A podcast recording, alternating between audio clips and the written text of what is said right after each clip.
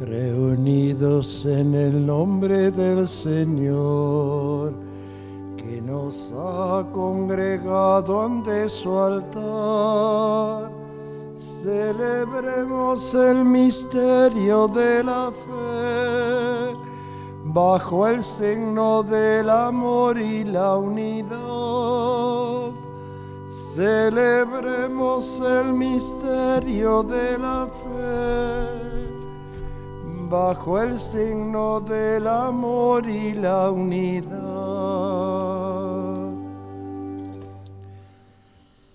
En el nombre del Padre y del Hijo y del Espíritu Santo. Amén. Queridos hermanos, que la paz y el amor de Dios nuestro Padre y su Hijo Jesucristo, con la fuerza del Espíritu Santo, estén ahora y siempre con ustedes.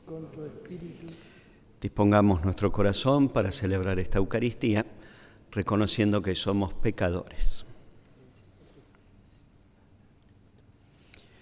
Humildemente pedimos perdón a Dios.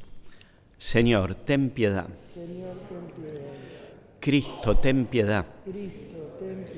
Señor, ten piedad. Y que Dios Todopoderoso tenga misericordia de nosotros, perdone nuestros pecados y nos lleve a la vida eterna. Amén. Oremos. Dios y Señor, de quien proceden todos los bienes, escucha nuestras súplicas. Concédenos que, inspirados por ti, pensemos lo que es recto y guiados por ti, lo llevemos a la práctica. Por nuestro Señor Jesucristo, tu Hijo, que vive y reina contigo en la unidad del Espíritu Santo y es Dios, por los siglos de los siglos. Amén. Lectura de la segunda carta del apóstol San Pablo a los cristianos de Corinto. Hermanos, es Cristo el que nos da seguridad delante de Dios no porque podamos atribuirnos algo que venga de nosotros mismos, ya que nuestra capacidad viene de Dios. Él nos ha capacitado para que seamos los ministros de una nueva alianza, que no reside en la letra, sino en el Espíritu, porque la letra mata, pero el Espíritu da vida. Ahora bien, si el ministerio que lleva a la muerte, grabado sobre piedras, fue inaugurado con tanta gloria que los israelitas no podían fijar sus ojos en el rostro de Moisés por el resplandor, aunque pasajero de ese rostro, cuánto más glorioso será el ministerio del Espíritu. Y si el ministerio que llevaba a la condenación fue tan glorioso, ¿cuál no será la gloria del ministerio que conduce a la justicia? En realidad, aquello que fue glorioso bajo cierto aspecto, ya no lo es más en comparación con esta gloria extraordinaria. Porque si lo que era transitorio se ha manifestado con tanta gloria, cuánto más glorioso será lo que es permanente. Palabra de Dios. Te alabamos, Santo eres, Santo eres, Señor Dios nuestro. Santo eres, Señor Dios nuestro. Glorifiquen al Señor nuestro Dios, adórenlo ante el estrado de sus pies, santo es el Señor. Santo, eres, Señor, Dios. Moisés y Aarón entre sus sacerdotes, y Samuel entre los que invocaban su nombre, clamaban al Señor y él les respondía, Santo eres, Señor Dios nuestro. Dios les hablaba desde la columna de nube, ellos observaban observaban sus mandamientos y los preceptos que les había dado. Santo eres, Señor Dios nuestro. Señor nuestro Dios, tú les respondías, tú eras para ellos un Dios indulgente, pero te vengabas de sus malas acciones. Santo, eres, Señor. Glorifiquen al Señor nuestro Dios y adórenlo en su santa montaña. El Señor nuestro Dios es santo. Santo eres, Señor.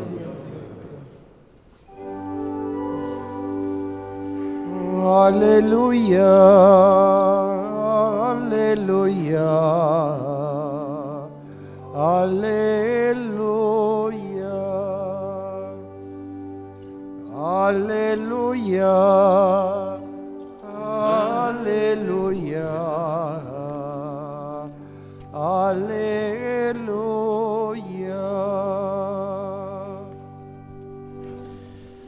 el Señor esté con ustedes. Lectura del Santo Evangelio según San Mateo. Jesús dijo a sus discípulos, no piensen que vine para abolir la ley o los profetas. Yo no he venido a abolir, sino a dar cumplimiento. Les aseguro que no quedarán ni una i ni una coma de la ley sin cumplirse antes que desaparezca el cielo y la tierra. El que no cumpla el más pequeño de estos mandamientos y enseñe a los otros a hacer lo mismo, será considerado el menor en el reino de los cielos. En cambio, el que los cumpla y enseñe será considerado grande en el reino de los cielos.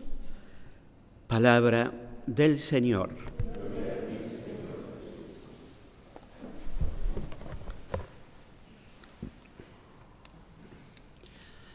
En el marco de la enseñanza de las bienaventuranzas, en este gran discurso que Jesús realiza ante la multitud, que desde, desde la liturgia venimos escuchando desde el lunes, en este párrafo del Evangelio de San Mateo, sobre todo ponemos la mirada en la relación y en la vinculación que Jesús hace con respecto al verdadero cumplimiento de la ley de Moisés. Pero insisto, en el marco de las bienaventuranzas. Aquí Jesús deja claro que el cumplimiento de la ley de Moisés habría que entenderlo como un piso mínimo que asegura el vínculo verdadero con Dios y los hermanos. Ahí claramente se especifica lo que no hay que hacer para mantenerse en el camino recto. Pero fíjense que en el lenguaje que utiliza Jesús en este gran discurso, la perspectiva ahora no está tanto en las prohibiciones que habían sido multiplicadas por los matices en la enseñanza de la ley, que habían agregado los maestros de la ley y los fariseos, hasta tal punto que para poder entender si se iba verdaderamente en el camino de la justicia, había que tener en cuenta más de 350 prescripciones y prohibiciones en el desarrollo, el despliegue y los matices a partir de los mandamientos. Por lo tanto, Jesús plantea una manera superadora de vincularse con la voluntad de Dios. Y lo plantea desde esta perspectiva, la plenitud y más aún la felicidad. Dejando en claro entonces que para vivir en la voluntad de Dios no hay que sostenerse solo en las prohibiciones, sino que hay que mirar aquella perspectiva de plenitud y felicidad a la cual nos llama Dios. Es como si uno pensara en un equipo de fútbol, si solamente se preocupara en tener una buena defensa para que no hagan goles en el arco propio, quizá nunca ganarían el partido. Pero sin embargo, sobre una buena defensa que hay que tener, lo mínimo, un piso para poder defenderse del mal, sin embargo, un equipo para ganar tiene que pensar en un buen y ágil mediocampo y sobre todo en una buena delantera con aquellos que tengan olfato de gol para ganar el partido. Así entonces es el camino de un vínculo de amor con Dios y con los hermanos. No basta simplemente defenderse del mal. Ante todo, hay que mirar cómo ganar el partido.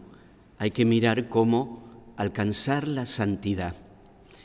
Por eso después irá quedando cada vez más claro, aún para Jesús, que el modo pleno de vivir la ley, de pensar en la plenitud y en la felicidad, es vivir en el amor y desplegar el amor plenamente, sobre todo a través del modelo que el mismo Jesús nos muestra, que es el servicio, la entrega de la vida, y la búsqueda de amistad con todos. Tal es así que quedará en claro entonces que el verdadero cumplimiento de la ley es no tanto poner atención en las prohibiciones, sino sobre todo poner la mirada en el amor, en la entrega y en el despliegue de la propia vida al servicio de los demás. Esto irá evolucionando hasta tal punto que quien más lo desplegará en una nueva reflexión teológica serán los textos de San Pablo, que llegará a decir, el amor es plenitud de la ley. Y fíjense cómo esta perspectiva seguirá en la consideración de la reflexión teológica y espiritual, por ejemplo, llegando al caso de los dichos de San Agustín, ama y haz lo que quieras, pero no es la línea de presentar un libertinaje cualquiera, sino al contrario, poniendo el acento en el amor. Quien vive en el amor cumple la ley entera. La referencia a una nueva ley que también enseñará Jesús se completará con la venida del Espíritu Santo. Así, en Pentecostés es entendido el don del Espíritu como nueva ley en el corazón. Queda claro entonces que para la vida cristiana la relación con la ley no está tanto en vincularse con un texto externo que nos dice qué hacer, sino ahora con la nueva ley que es el Espíritu Santo, es vincularnos con un impulso interno que nos empuja desde dentro a cumplir la ley entera. El Espíritu Santo es amor, es el amor de Jesús habitando dentro del corazón. Por eso, quien quiere cumplir la ley entera debe simplemente ponerse a disposición de la fuerza del Espíritu Santo que nos impulsa desde dentro.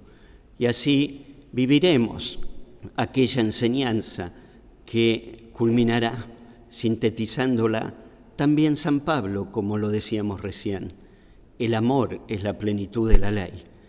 El Espíritu Santo, como amor de Cristo, es el que desde dentro nos impulsa para cumplir y vivir la ley entera. Por eso, atender a estos textos de Jesús, que en el marco de las bienaventuranzas van abriendo camino para que aquellos que lo escuchaban pudieran comprender la novedad de la nueva alianza, que es la que trae el Evangelio como buena noticia. No estar tan pendientes del cumplimiento de lo mínimo que nos asegura ir en el camino del amor a Dios y a los hermanos, sino abrir el corazón para que sea el Espíritu el que nos lleve siempre a la plenitud, a lo máximo, a lo que Jesús nos regala y que debemos aspirar, que es la felicidad en la santidad.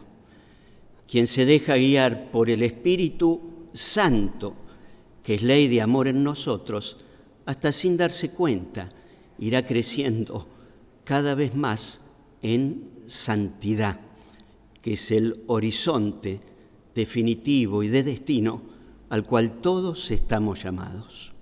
Que así sea.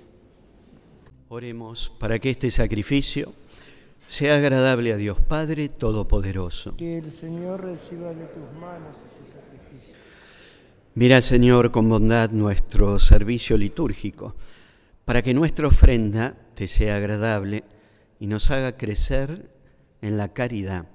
Por Jesucristo nuestro Señor. Amén. Que el Señor esté con ustedes. Levantemos el corazón. Demos gracias al Señor nuestro Dios. En verdad es justo y necesario, es nuestro deber y salvación, darte gracias, Padre Santo, siempre y en todo lugar, por Jesucristo tu Hijo amado. Tu palabra, por quien hiciste todas las cosas. Tú nos lo enviaste para que, hecho hombre, por obra del Espíritu Santo y nacido de María la Virgen, fuera nuestro Salvador y Redentor. Él, en cumplimiento de tu voluntad, para destruir la muerte y manifestar la resurrección, extendió sus brazos en la cruz y así adquirió para ti un pueblo santo. Por eso ahora con los ángeles y los santos proclamamos tu gloria cantando y diciendo, Santo, santo, santo es el Señor. Hosanna en las alturas. Bendito es el que viene en nombre del Señor. Santo eres, en verdad Señor, fuente de toda santidad. Por eso te pedimos que santifiques estos dones con la efusión de tu Espíritu, de manera que se conviertan para nosotros en el cuerpo y la sangre de Jesucristo nuestro Señor. Él mismo, cuando iba a ser entregado a su pasión, voluntariamente aceptada, tomó pan, dándote gracias, lo partió y lo dio a sus discípulos, diciendo, tomen y coman todos de él, porque esto es mi cuerpo que será entregado por ustedes. Del mismo modo, acabada la cena, tomó el cáliz y dándote gracias de nuevo, lo pasó a sus discípulos diciendo, tomen y beban todos de él, porque este es el cáliz de mi sangre, sangre de la alianza nueva y eterna, que será, será derramada por ustedes y por muchos para el perdón de los pecados. Hagan esto en conmemoración mía. Este es el misterio de la fe. Proclamamos tu resurrección. Ven, Señor Jesús. Así, Padre, al celebrar ahora el memorial de la muerte y resurrección de tu Hijo, te ofrecemos el pan de vida y el cáliz de salvación, y te damos gracias porque nos haces dignos de servirte en tu presencia. Te pedimos humildemente que el Espíritu Santo congregue en la unidad a cuantos participamos del cuerpo y sangre de Cristo. Acuérdate, Señor, de tu iglesia extendida por toda la tierra, y con el Papa Francisco, el obispo Mario, y todos los pastores que cuidan de tu pueblo, llévala a su perfección por la caridad. Acuérdate también de nuestros hermanos que se durmieron en la esperanza de la resurrección, y de todos los que han muerto en tu misericordia, admítelos a contemplar la luz de tu rostro. Ten misericordia de todos nosotros, y así con María, la Virgen Madre de Dios, su esposo San José, los apóstoles y cuantos vivieron en tu amistad a través de los tiempos, merezcamos por tu Hijo Jesucristo compartir la vida eterna y cantar tus alabanzas. Por Cristo, con Él y en Él, a ti Dios Padre Omnipotente, en la unidad del Espíritu Santo, todo honor y toda gloria por los siglos de los siglos. Amén. Siguiendo las enseñanzas de Jesús, rezamos con fe. Padre nuestro, que estás en el cielo, líbranos, Señor, de todos los males y concédenos la paz en nuestros días, para que, ayudados por tu misericordia, vivamos siempre libres de pecado y protegidos de toda perturbación, mientras esperamos la gloriosa venida de nuestro Salvador Jesucristo. Señor Jesucristo, que dijiste a tus apóstoles, la paz les dejo, mi paz les doy. No tengas en cuenta nuestros pecados, sino la fe de tu iglesia. Y conforme a tu palabra, concédenos la paz y la unidad. Tú que vives y reinas por los siglos de los siglos. Amén. Amén. Que la paz del Señor esté siempre con ustedes. Nos damos la paz de Jesús. Este es Jesús, el Cordero de Dios, que quita el pecado del mundo. Felices los invitados a la cena del Señor. Señor, no soy digno que entres en mi casa, pero una palabra tuya bastará para sanarme. Oremos.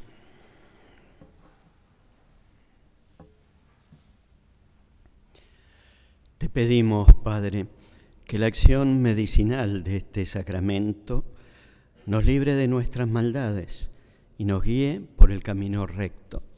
Por Jesucristo nuestro Señor. Amén. Amén. Rezamos pidiendo por el ministerio del arzobispo electo de Buenos Aires, Monseñor Ignacio García Cuerva, que comenzará su ministerio pastoral en nuestra arquidiócesis el 15 de julio. Pedimos por él y para que la gracia de Dios lo ilumine en su servicio a esta arquidiócesis. Dios y Padre bueno, que está siempre con nosotros en todos los momentos de la vida. Te damos gracias por el don de nuestro nuevo pastor, el obispo Jorge Ignacio. Al mismo tiempo, te pedimos que lo sostengas para que nos pastoree con un corazón semejante al de Jesús y así podamos anunciar a todos la alegría de tu reino en esta ciudad de Buenos Aires. Por Jesucristo nuestro Señor. Amén. Amén. Nuestra Señora de Buenos Aires Ruega por ruega por nosotros. nosotros. San Martín de Tours Ruega por ruega por nosotros. nosotros. Que el Señor esté con ustedes Con y que Dios los bendiga con su amor y los acompañe siempre en el nombre del Padre y del Hijo y del Espíritu Santo. Amén. Amén. Hemos celebrado esta Santa Misa. Vayamos en paz. Demos gracias a Dios. En el nombre del Padre y del Hijo y del Espíritu Santo. Amén. En este día miércoles del mes de junio, honramos al corazón de Jesús presentándole el homenaje de nuestro amor. Salve divino, foco argentino,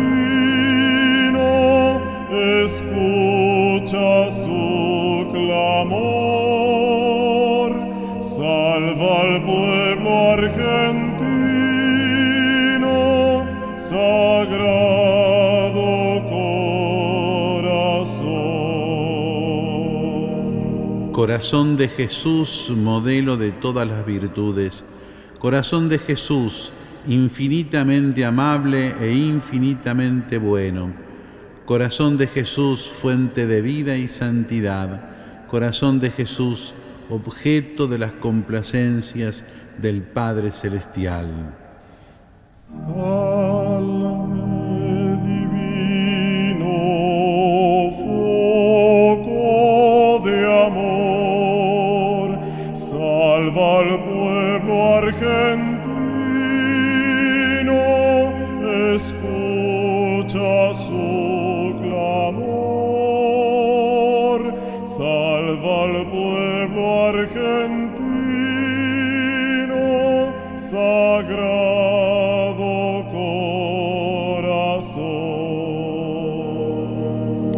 corazón. De Jesús, hostia viviente, santa y agradable a Dios.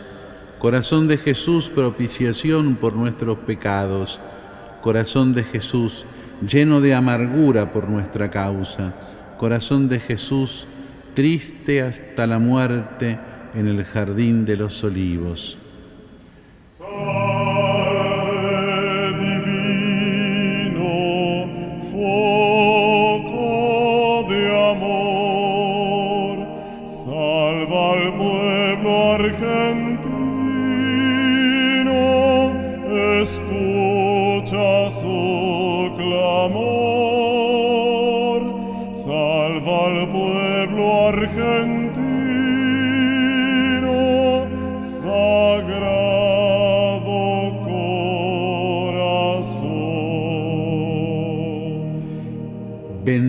Bendito sea el corazón que nos ha dado a María por madre. Bendito sea el Sagrado Corazón. Bendito sea el corazón que proclama las bienaventuranzas. Bendito sea el Sagrado Corazón. Bendito sea el corazón donde nació la iglesia. Bendito sea el Sagrado Corazón. Jesús, manso y humilde de corazón. Haz nuestro corazón semejante al tuyo. Dios, Padre misericordioso, por el gran amor con que nos amaste, nos has entregado a tu Hijo único. Te pedimos que unidos a Él podamos ofrecerte un homenaje digno de ti. Por Jesucristo nuestro Señor. Amén. Sagrado corazón de Jesús. En vos confío. Y que la bendición de Dios Todopoderoso, del Padre y del Hijo y del Espíritu Santo, descienda sobre todos y permanezca para siempre. Amén.